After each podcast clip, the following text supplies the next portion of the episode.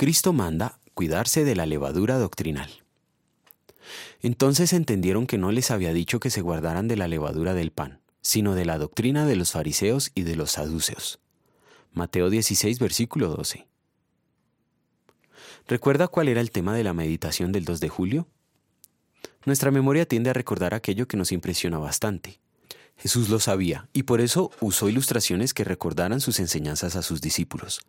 En el texto que hoy meditamos, Jesucristo advierte a sus discípulos que se cuiden de la levadura de los fariseos y saduceos.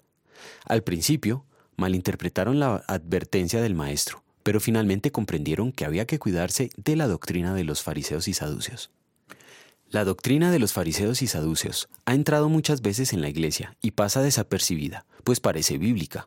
En su esencia, la levadura doctrinal quita la gloria a Cristo y se la da al ser humano. Está presente en muchos sermones, en las letras de las canciones que se cantan en las iglesias y en las bellas reflexiones que se difunden por las redes sociales. La doctrina farisea pone su énfasis en la obra del ser humano al decir, hagamos esto para agradar a Dios. A nuestro viejo Adán le encanta oír que puede agradar a Dios con su propio mérito.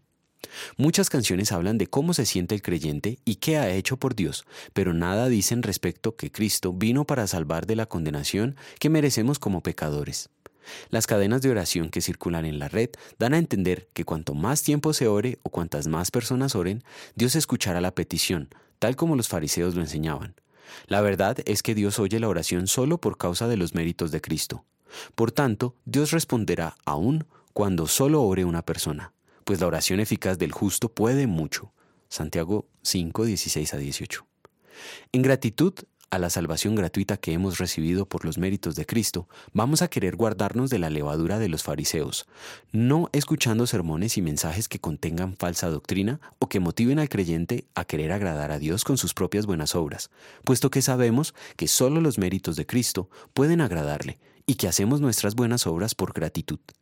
También vamos a dejar de cantar los himnos y cantos que tienen levadura, aunque sean muy populares, y vamos a querer apartarnos de quienes enseñan falsa doctrina.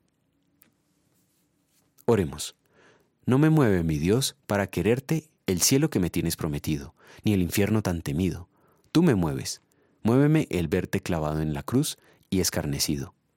Muéveme tu amor y en tal manera que aunque no hubiera cielo, yo te amara, y aunque no hubiera infierno, te temiera. Amen.